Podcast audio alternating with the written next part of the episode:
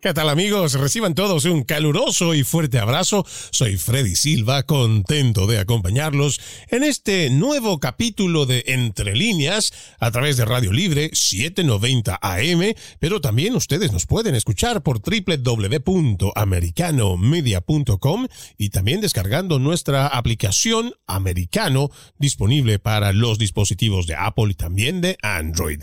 Este es nuestro penúltimo programa de Entre líneas de este 2022 y tendremos un recuento de las entrevistas más destacadas a lo largo del año y que sin duda marcó un precedente. El análisis de temas controversiales y que dejaron además por fuera la corrección política y que a diferencia de la prensa progresista, pues nos atrevimos a hablar porque entendemos que la libertad de expresión y la libertad de prensa es un derecho constitucional que nos permite emitir nuestra opinión sin miedo a represalias. Hemos tenido en este su programa a destacados profesionales que nos brindaron su análisis y que dieron una mirada aún más profunda sobre la esencia del programa que es leer entre líneas. Y quiero agradecer públicamente a todos los que formaron parte de Entre líneas y que por un tema de tiempo tal vez no podamos incluirlos en este resumen. Dicho esto, quiero empezar recordando un fragmento de la entrevista que tuvimos con Agustín Laje al momento de presentar su nuevo libro, La batalla cultural, el pasado 29 de marzo. Acompaña a Freddy Silva a leer Entre líneas. Comenzamos regresamos el día de hoy vamos a leer en Entre líneas el nuevo libro de Agustín Laje, La batalla cultural, reflexiones críticas para una nueva derecha. Nuestro invitado Agustín Laje es un escritor, politólogo y conferencista argentino, coautor del libro negro de la nueva izquierda, es fundador y presidente de la Fundación Libre y hoy por hoy uno de los intelectuales jóvenes más visibles de Hispanoamérica y sin dudarlo uno de los más grandes referentes del movimiento activo por la batalla cultural. Bienvenido a Entre líneas, querido Agustín, qué gusto poderte tener con nosotros. ¿Qué tal, Freddy? El gusto es mío. Muchísimas gracias por la invitación. Agustín, comencemos leyendo entre líneas, como es el programa, y quiero hacer algo atípico. Voy a comenzar por el final de tu libro, comenzando en el capítulo 6, en la capítulo 6 también, hacia una nueva derecha. Hay un párrafo que es bastante revelador en la página 475 y dice, lo cierto es que las izquierdas, en lugar de negarse a sí mismas como izquierdas, tal como lo hacen las derechas, asumieron su identidad y se encargaron de establecer en la opinión pública sus propios contenidos. Y leer este párrafo me hizo recuerdo que durante la campaña electoral del 2020, aquí en los Estados Unidos, había gente que estaba totalmente de acuerdo con las políticas del expresidente Donald Trump pero se avergonzaban de decir que era republicano o que era conservador o que eran de derecha, situación que fue muy similar en la campaña presidencial de 2016. ¿A qué atribuyes, Agustín, este fenómeno y deberíamos realmente estar avergonzados de nuestra postura ideológica o política en estos tiempos donde pues, las agendas progresistas socialistas van avanzando casi sin freno? Mira, cuando uno advierte que al frente nuestro tenemos a personas que tienen orgullo de decirse de izquierda, cuando la izquierda terminó con la vida de más de 100 millones de seres humanos en el siglo XX, cuando además la izquierda ha mostrado sobradas veces que cualquier país que gobierna lo destroza por completo. Digo, tenemos en nuestras narices nada menos que Venezuela para confirmarlo, un país en donde la gente camina prácticamente sobre petróleo y sin embargo el 96% de las personas en Venezuela son pobres, revela el poder destructivo de las izquierdas. Las izquierdas además han destrozado las libertades individuales por doquier. Tenemos, digo, para no irnos tan lejos, el caso cubano, bien conocido en los Estados Unidos, donde los cubanos para alcanzar la libertad tienen que improvisar balsas, lanzarse al océano, a tratar de llegar, si es que la suerte los acompaña con vida, a la Florida para poder escapar de la tiranía castrista. Las izquierdas han reventado la vida la libertad, la propiedad, la prosperidad. La izquierda ha sido una fuerza de destrucción en todo el mundo y la historia lo revela con total claridad. Pero aún así, hoy en nuestro presente, una persona puede decirse de izquierda con la frente en alto, con orgullo e incluso es cool ser de izquierda. Ser de izquierdas a uno automáticamente le confiere una suerte de halo de responsabilidad social, de justicia social, de empatía y preocupación por el otro. Es una locura, pero eso es el resultado de las batallas culturales exitosas que han tenido las izquierdas, mientras las derechas, al contrario, se dejaban definir por sus enemigos. ¿Y por qué entonces la derecha tiene vergüenza de lo que es mientras la izquierda dice lo que es con la frente en alto? Pues porque la izquierda ha ganado parcialmente esas batallas culturales. La izquierda ha definido no solamente a sí misma, sino que ha definido a su enemigo, a la derecha. Por eso es que a la derecha se la juzga hoy por sus resultados, mientras que a la izquierda se la juzga por sus intenciones. Y entre las intenciones de las izquierdas, que suenan todas bonitas, y los resultados de las derechas, que son realmente muy buenos, pero claro, no tienen nada que hacer frente a las eh, eh, eh, intenciones utópicas de las izquierdas, el resultado es evidentemente que una postura suena muy cool y la otra suena, digamos, bastante antipática. Entonces, de lo que se trata acá, y es lo que yo planteo en el libro, es de salir del closet. O sea, así como en los asuntos sexuales se habla con esa metáfora, salir del closet, romper un tabú, en la política tendríamos que empezar a hacer lo mismo y responder, sí, yo soy de derecha, ¿y cuál es el problema? Sí, yo voto Donald Trump, ¿y cuál es el problema? Vos votaste a un empobrecedor como Joe Biden. Sí, yo soy de derecha, yo respeto la familia, respeto la vida, respeto la libertad. ¿Y cuál es el problema? Agustín, el tema de los medios de comunicación o prensa hegemónica no es un fenómeno que es exclusivo aquí de los Estados Unidos donde se impone una narrativa oficial o un mensaje único que viene precisamente de estos organismos supranacionales o de las instituciones que están por encima de los gobiernos. Pero tanto los medios de comunicación como las plataformas digitales son herramientas hoy fundamentales en esta batalla cultural. Leyendo entre líneas, eh, en el capítulo 5, el contexto tecnomediático y político, eh, dice algo muy interesante. En consecuencia, las imágenes habrán de ser municiones fundamentales en cualquier batalla cultural. La batalla cultural hoy se presenta, entre otras cosas, como una lucha por las imágenes, por el dominio de la tecnología, de la imagen y por el dominio de las plataformas de visibilidad y distribución de las imágenes. Yo me pregunto, Agustín, ¿tenemos chance, posibilidad de que el ciudadano de a pie pueda dar esta batalla sabiendo que esas grandes eh, asimetrías existen entre los monstruos corporativos cuando los enfrentamos?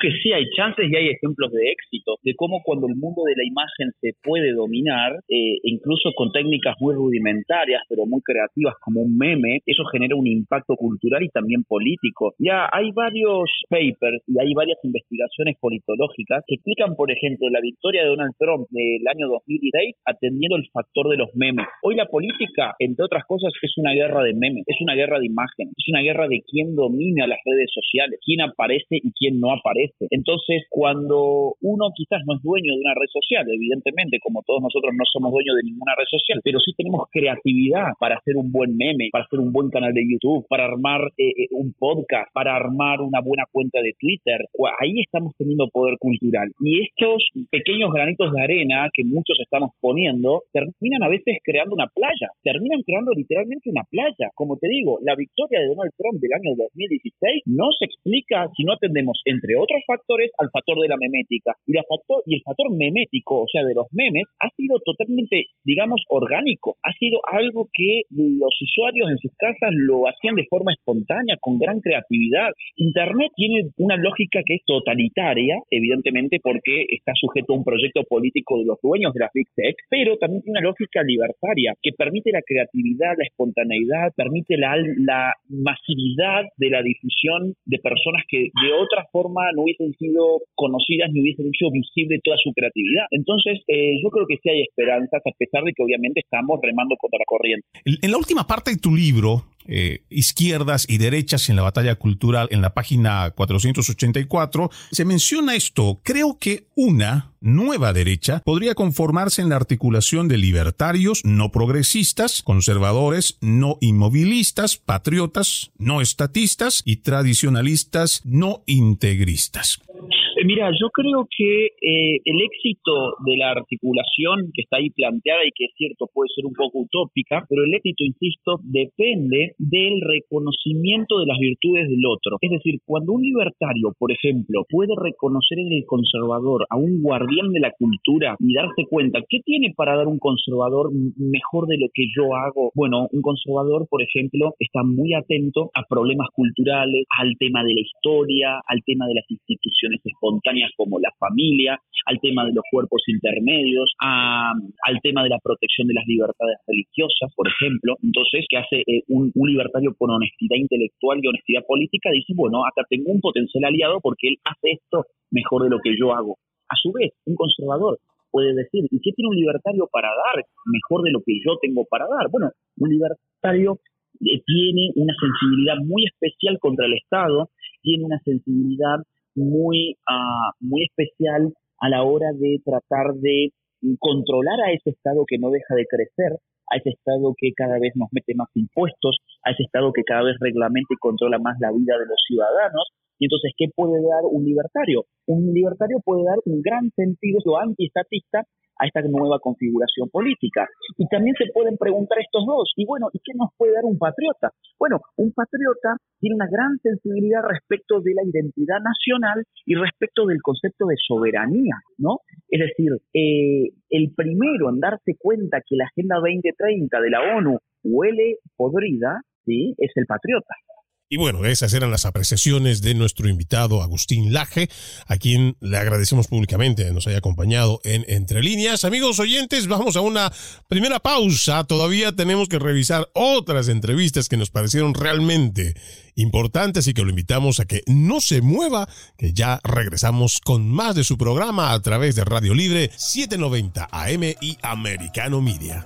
En breve regresamos con Entre Líneas, con Freddy Silva, por Americano. Gracias por continuar con Entre Líneas a través de Radio Libre 790 AM y por supuesto también a la gente que nos escucha por www.americanomedia.com, www.americanomedia.com y descargando nuestra aplicación americano disponible para los dispositivos de Apple y también de Android.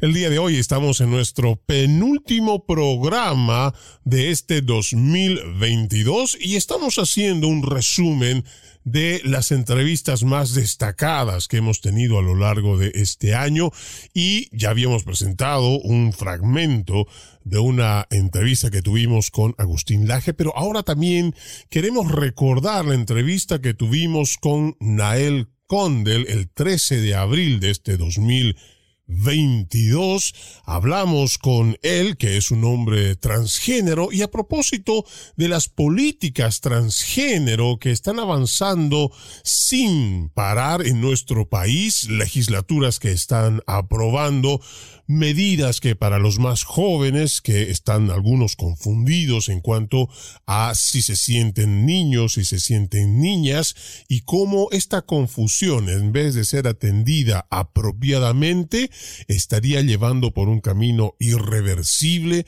y con consecuencias realmente graves para quienes toman ciertas terapias o tratamientos de afirmación de género. Esta fue la entrevista que tuvimos con nuestro invitado Nael Desde Chile. Acompaña a Freddy Silva a leer Entre líneas. Comenzamos.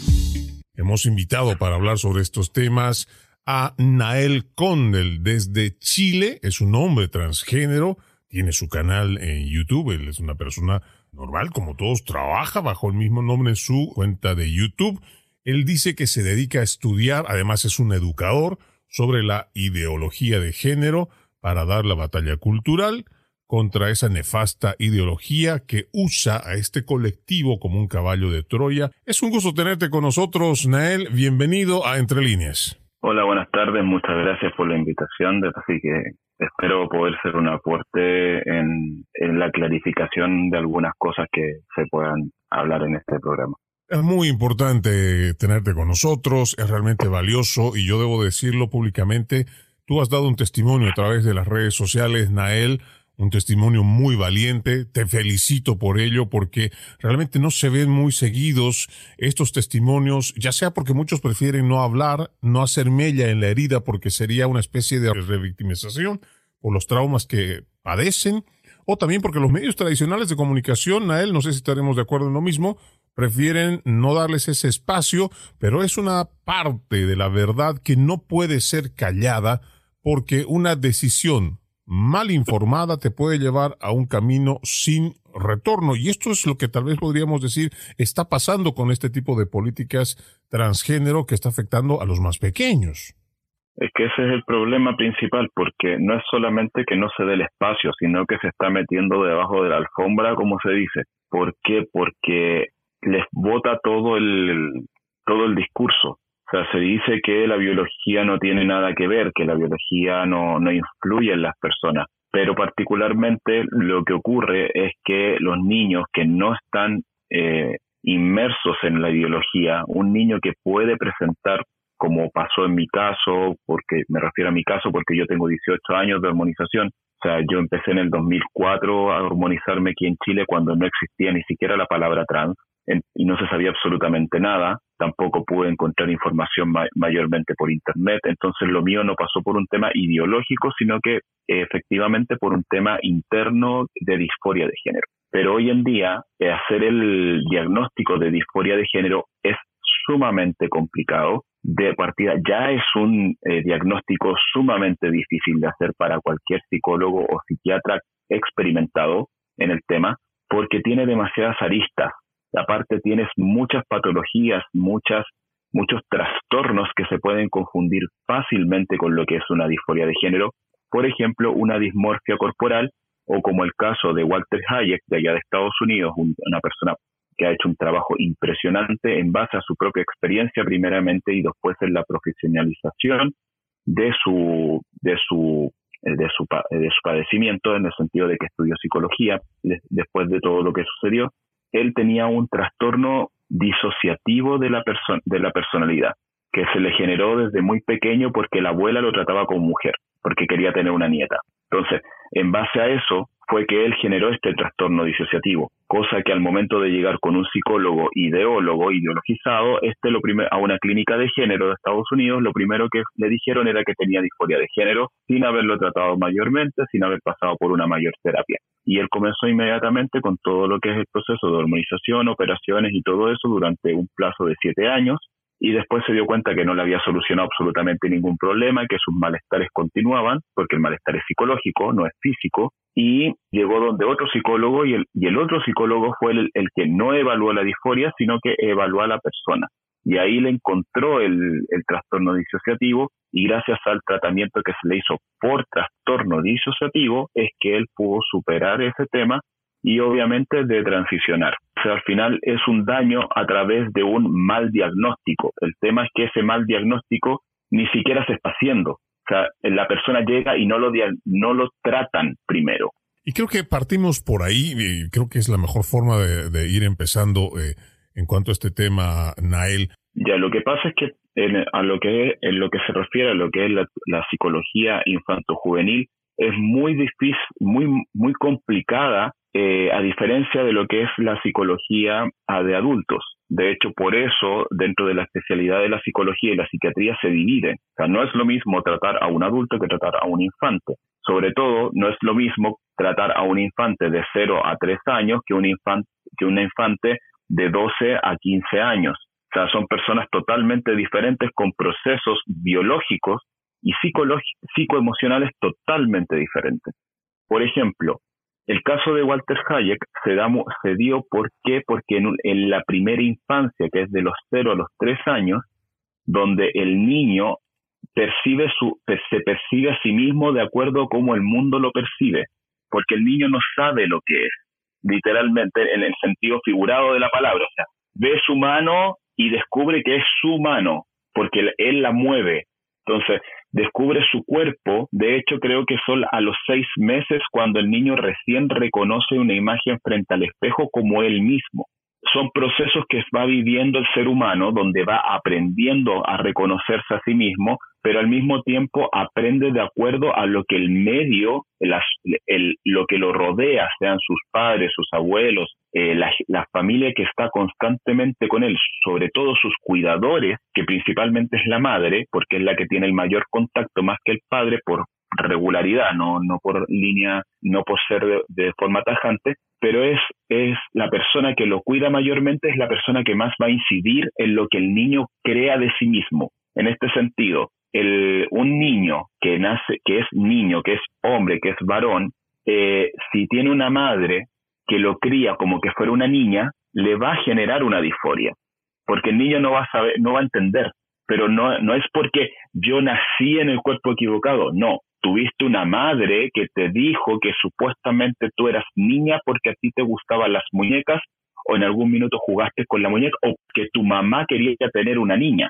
Y esto ocurre, son casos reales, mismo caso de Walter Hayek, que en este fue la abuela, pero hay muchos casos donde son las madres o son la familia la que le empieza a como a premiar el actuar de un sexo opuesto. De hecho, ustedes tienen el caso en Nueva York, hay un chico que es como un símbolo de, de las marchas LGBT, que porque a los cinco años le sacaron una foto haciendo drag. La mamá lo llevó de drag a los cinco años. Yo vi un video de este niño a los que en, el momento, en el momento que se le hizo el video eh, tenía efectivamente cinco años con la mamá para, la, para el municipio de Nueva York, la alcaldía de Nueva York, y el niño se nota que tiene algún, eh, se le nota en el video por su forma de actuar, yo sin ser psicólogo lo puedo, lo, lo, lo puedo deducir por su, por su expresión corporal, que quizás este niño tiene algún, algún grado de autismo.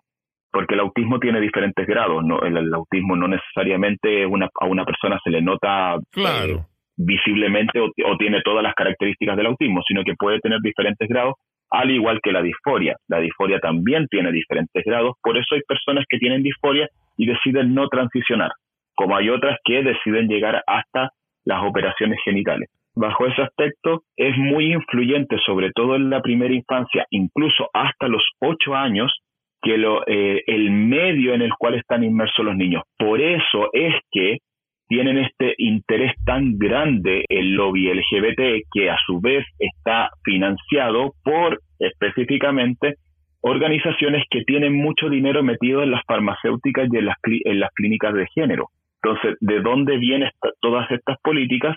¿De dónde viene todo este activismo? Desde quienes lo están financiando. Bueno, ahí teníamos un fragmento de la entrevista que tuvimos el 13 de abril de este 2022 con nuestro invitado Nael Condel desde Chile, hablando sobre un tema que todavía entendemos este próximo año va a ser uno de los más complejos y que seguramente padres de familia tendrán que enfrentar lo mismo que los políticos que estén en contra de ciertas normativas que puedan perjudicar de por vida o de forma irreversible a los más jóvenes. Vamos a una nueva pausa, amigos. Regresamos con más. Seguimos con más de Entre Líneas a través de Radio Libre 790 AM, revisando en este penúltimo programa de Entre Líneas en este 2022 algunas de las entrevistas que marcaron un antes y un después en el programa, como el que viene a continuación, un fragmento también de la entrevista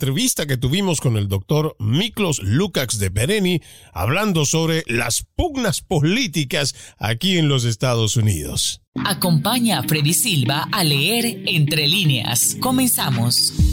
Hoy hablaremos sobre las pugnas políticas en Estados Unidos, el eje filosófico y político entre izquierdas y derechas, además del rumbo político estadounidense de cara a las elecciones de medio término y presidenciales. Hoy tenemos un invitado muy especial. Él es Miklos Lukács de Pereni. Él es peruano, radicado en el Reino Unido.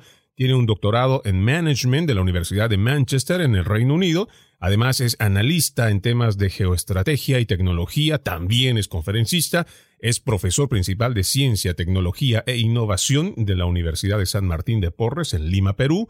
Es un lujo realmente tenerte con nosotros. Bienvenido a Entre Líneas, Miklos. Hola, Freddy. Gracias por la invitación. Un placer estar contigo y con la gente que te escucha. Bueno, vamos a ir hablando sobre esto que planteábamos en cuanto a lo que son las pugnas políticas que se están viviendo aquí en los Estados Unidos y, por supuesto, repercuten en el resto del mundo por muchas decisiones hablando de geopolítica. Pero antes de entrar de lleno, Miklos, te pido por favor, eh, hagamos un breve resumen, como el que generalmente lo has hecho en muchas de tus presentaciones, en cuanto a lo que es este eje político entre izquierdas y derechas, porque estoy seguro más de uno aquí en nuestro país y el resto del continente parece no tener muy claro sobre esas bases filosóficas y bien muchos podrían decir que son de izquierda, pero en realidad sus valores y pensamiento filosófico podrían estar del otro lado. Bueno, vamos a hablar así en términos generales introductorios. Tú puedes plantear un eje de izquierda a derecha, partiendo con la izquierda, donde se resaltan ciertos valores en la izquierda. Se resalta el Estado o la participación del Estado, se resaltan valores como la justicia y la igualdad, y el colectivo tiene primacía sobre el individuo. Entonces estamos hablando de Estado, igualdad, justicia y colectivo o sociedad. A la derecha, lo que se valora es el mercado, no tanto la participación del Estado, sino el mercado. Antes que justicia e igualdad, lo que más se valora es la libertad y el individuo tiene preponderancia sobre el colectivo o la sociedad. Entonces, es en ese eje, en esos extremos, con estos tres valores generales que he planteado, estos tres contrastes, que tú puedes plantear un eje de izquierda a derecha. Ahora, este eje de izquierda a derecha en realidad encuentra sus orígenes desde, vamos a decir, fines del siglo XVII y está vigente hasta la fecha. Ahora podemos decir que hay cambios tecnológicos que están cambiando esta, esta, este eje tradicional, pero para efectos de explicación vamos a mantenerlo como está. Cuando tú te vas a la, a la izquierda, más a la izquierda lo que vas a encontrar es el marxismo. El marxismo resalta Estado, resalta justicia e igualdad y resalta colectivo. Yéndote un poquito más hacia el centro vas a tener el socialismo. El socialismo que viene a ser un Estado intermedio, un Estado previo a lo que vendría a ser el, el marxismo. Y el socialismo es menos eh, izquierdista que el marxismo en la medida en que puede convivir con algunas políticas de centro, centro-derecha. Al centro vas a encontrar, bueno, obviamente el centro vas a irte más hacia la derecha y vas a encontrar el liberalismo. Este liberalismo eh, que resalta, como te dije, la primacía del, resalta el mercado, resalta el individuo, resalta eh, el elemento de libertad y más a la derecha aún vas a encontrar al libertarismo. Y el libertarismo es más, eh, más derechista que el liberalismo, en la medida en que el libertarismo lo que plantea es la primacía del individuo. Y bajo este individuo que tiene esta primacía se establecen todos los valores y derechos de este individuo. Ahora, esto puede sonar un poco contraintuitivo para la, para la gente que vive en los Estados Unidos porque me van a decir, pero los liberales en los Estados Unidos son de centro izquierda y los eh, conservadores vendrían a ser de derecha. El eje que yo he planteado es el eje que predomina en Hispanoamérica y al ser tu programa un programa para gente, la corriente o vamos a decir la población conservadora latina en los Estados Unidos, este eje puede hacer sentido para lo que es nuestra región. En Estados Unidos y en Europa hay una variación. El liberal no es de derecha como lo planteé en el primer eje. Esta categoría que he planteado, este eje, es útil para Hispanoamérica, pero nuevamente en Estados Unidos y en Europa este eje varía. ¿Por qué? Porque vamos a decir, mantienes en la izquierda al marxismo, mantienes a la izquierda al socialismo, pero el liberalismo que yo había planteado la centro derecha o derecha pasa a ser de centro centro izquierda en los Estados Unidos. ¿Por qué? Porque el liberalismo en los Estados Unidos tiene un afán o tiene una vocación más colectivista, más socialista. También resalta valores como la igualdad y la justicia. Y su primacía, o vamos a decir, su promoción también es más sociedad sobre individuo. Esto es muy importante entender. ¿Por qué? Porque en Estados Unidos y en Europa lo que prima es el liberalismo social o socioliberalismo, que no es una tendencia de derecha, sino que es una tendencia de centro, eh, centro, centro izquierda. En el espectro derecho, en los Estados Unidos y en Europa, plantearías el conservadurismo. El conservadurismo en Estados Unidos y en Europa tiene una venia de centro derecha o derecha. Está representada por el Partido Republicano, mientras los liberales estarían representados por el Partido Demócrata. Y para el lado de la derecha, el conservadurismo resalta el aspecto económico, ¿no? Eh, un Estado pequeño, la primacía del mercado, el desarrollo de los emprendedores, poca regulación estatal, libertades individuales. Ese sería más o menos el norte. Y más a la derecha incluso podrías encontrar a los libertarios en los Estados Unidos pues quieren que realmente sea el Estado, el papá gobierno, como lo diríamos nosotros, el que establezca todas las reglas y que vaya por encima incluso de lo que significa la Constitución. Y un ejemplo muy claro de eso podríamos decir, eh, Miklos, que ha pasado durante la pandemia, donde esta, este tipo de políticas básicamente les ha importado muy poco las, los derechos constitucionales o las libertades individuales. No, ciertamente, y solamente como para hacer la aclaración, para simplificar todo lo que he dicho, el liberal, una persona que se considera liberal en Hispanoamérica, no puede ser liberal en los Estados Unidos. El liberalismo, como lo plantea en Estados Unidos, es un liberalismo social, es un socioliberalismo de tendencia centro-izquierda e izquierda. Eso creo que es muy importante entender. Bueno, sí, lo que, lo que planteas es un fenómeno muy interesante porque es gracias al modelo capitalista que estas grandes empresas tecnológicas como Facebook, eh, Google, Amazon, Microsoft, es gracias al modelo capitalista que estas empresas pudieron lograr el tamaño que tienen.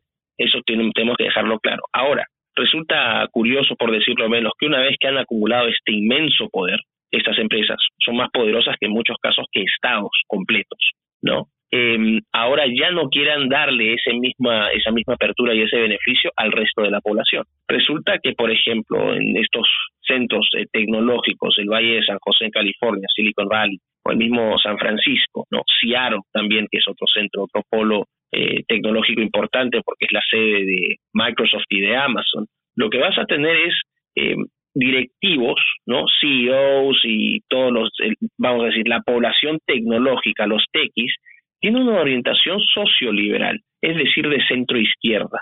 Esto es curioso, ¿por qué? Porque es gracias, como dije, la contradicción fundamental, que gracias al modelo capitalista esta gente ha podido acumular eh, la riqueza y el nivel de bienestar personal que tiene. Ahora, lo que ocurre es que una vez que han acumulado tanto poder, este poder se traduce también, este poder económico se traduce en poder político. Y esto tiene que quedar muy claro, lo que ha sucedido con estas grandes empresas tecnológicas, a las cuales también se suman, por ejemplo, las grandes, eh, lo que se llama Big Finance, ¿no? Los grandes fondos de inversión, banca de inversión, hedge fund, o Big Pharma también, con el tema de, lo, de, de las vacunas y los fármacos que se están generando, estas empresas tienen tal poder económico que pueden influir en el poder político. Inicialmente lo hacían a través de lobbies, ¿no? En Washington tienes grandes empresas haciendo lobby para evitar que las legislaciones los eh, castiguen en términos de competencia, pero que también eh, se puedan diseñar marcos institucionales que favorezcan a sus negocios.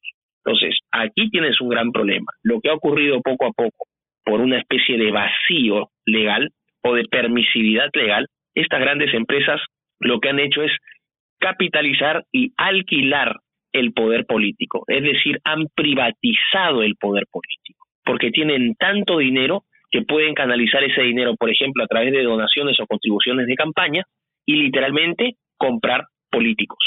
¿Dónde se ve el nivel de infiltración? Si uno compara, por ejemplo, el nivel de financiamiento en las últimas elecciones presidenciales fue realmente grotesco. El nivel de financiamiento que tuvo la campaña de Biden con los demócratas versus el presidente Trump con los republicanos, la, la proporción era ni siquiera era, era superior a 9 a 1.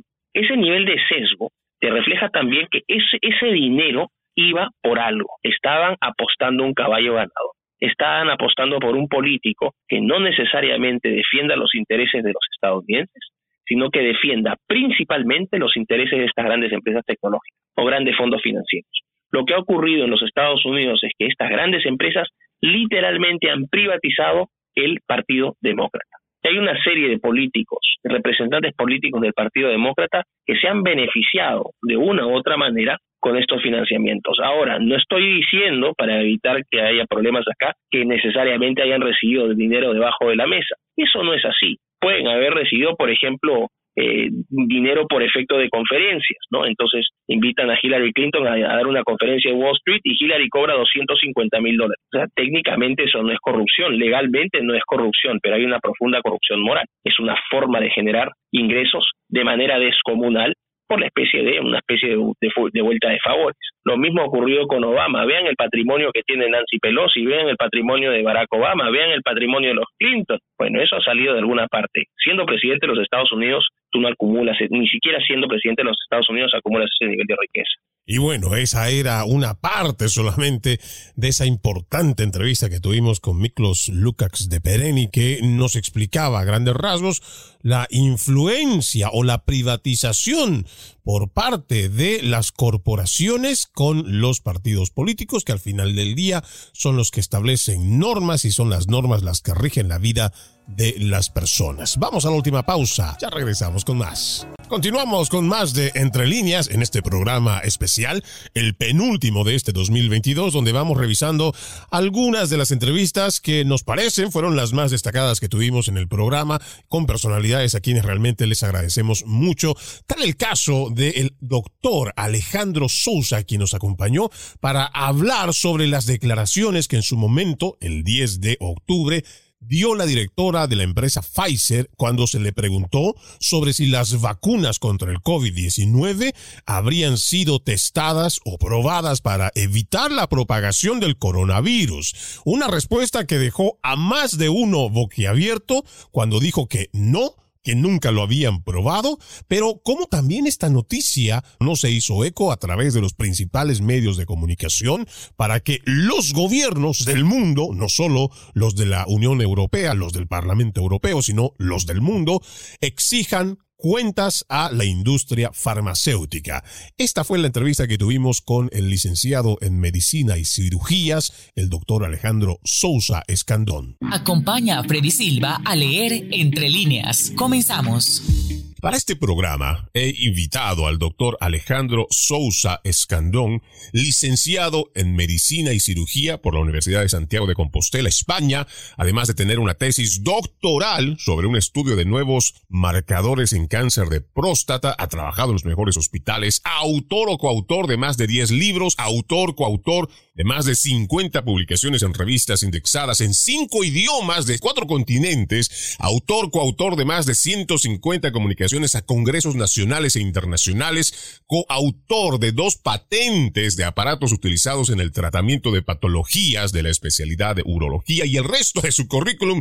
No lo termino de leer porque nos faltaría otra hora, pero primero permítame darle la más cordial bienvenida a Entre Líneas, doctor Sousa. Bienvenido. Hola, encantado de estar contigo, pero la verdad es que creo que me, me, me tratas demasiado bien, no pasa nada. Yo soy un, simplemente un médico que lo único que ha hecho es observar durante dos años todas las mentiras que nos han estado contando y que ha tratado de compartirlo con la gente. Y bueno, yo hago mención de esto, doctor Sousa, no solo por el respeto, la admiración que tengo hacia su trabajo, y me parece muy importante que la gente conozca precisamente ese historial, ese background que tiene, eh, por ejemplo, el doctor Sousa, porque personajes como el, el invitado que tenemos el día de hoy, con toda esa experiencia, con todo este currículum tan extenso que tiene, y la verdad que estoy quedándome bastante corto, aún así pues han sido señalados de negacionistas, han sido señalados, han sido criticados, censurados, ridiculizados, y esto ha sido muy grave y no ha dejado todavía de serlo, doctor. Puedo comparar incluso su caso con otros grandes como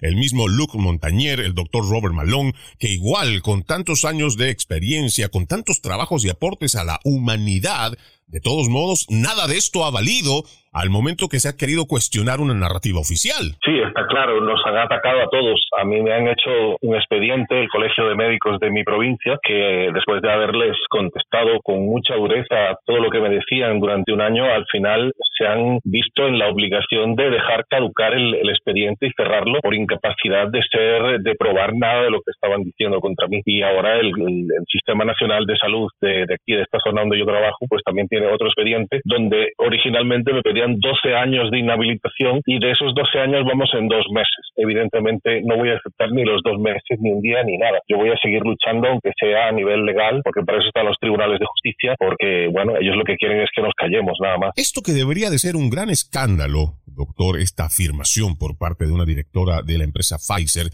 de que no se ha probado, de que no se ha testeado para evitar la propagación del virus, tampoco está haciendo eco como debería de estarlo haciendo, por lo menos yo pienso por una especie de un mea culpa de los medios principales de comunicación, porque son ellos los cómplices tanto de los gobiernos como de la industria farmacéutica quienes han permitido que muchas de estas cosas se lleven a cabo.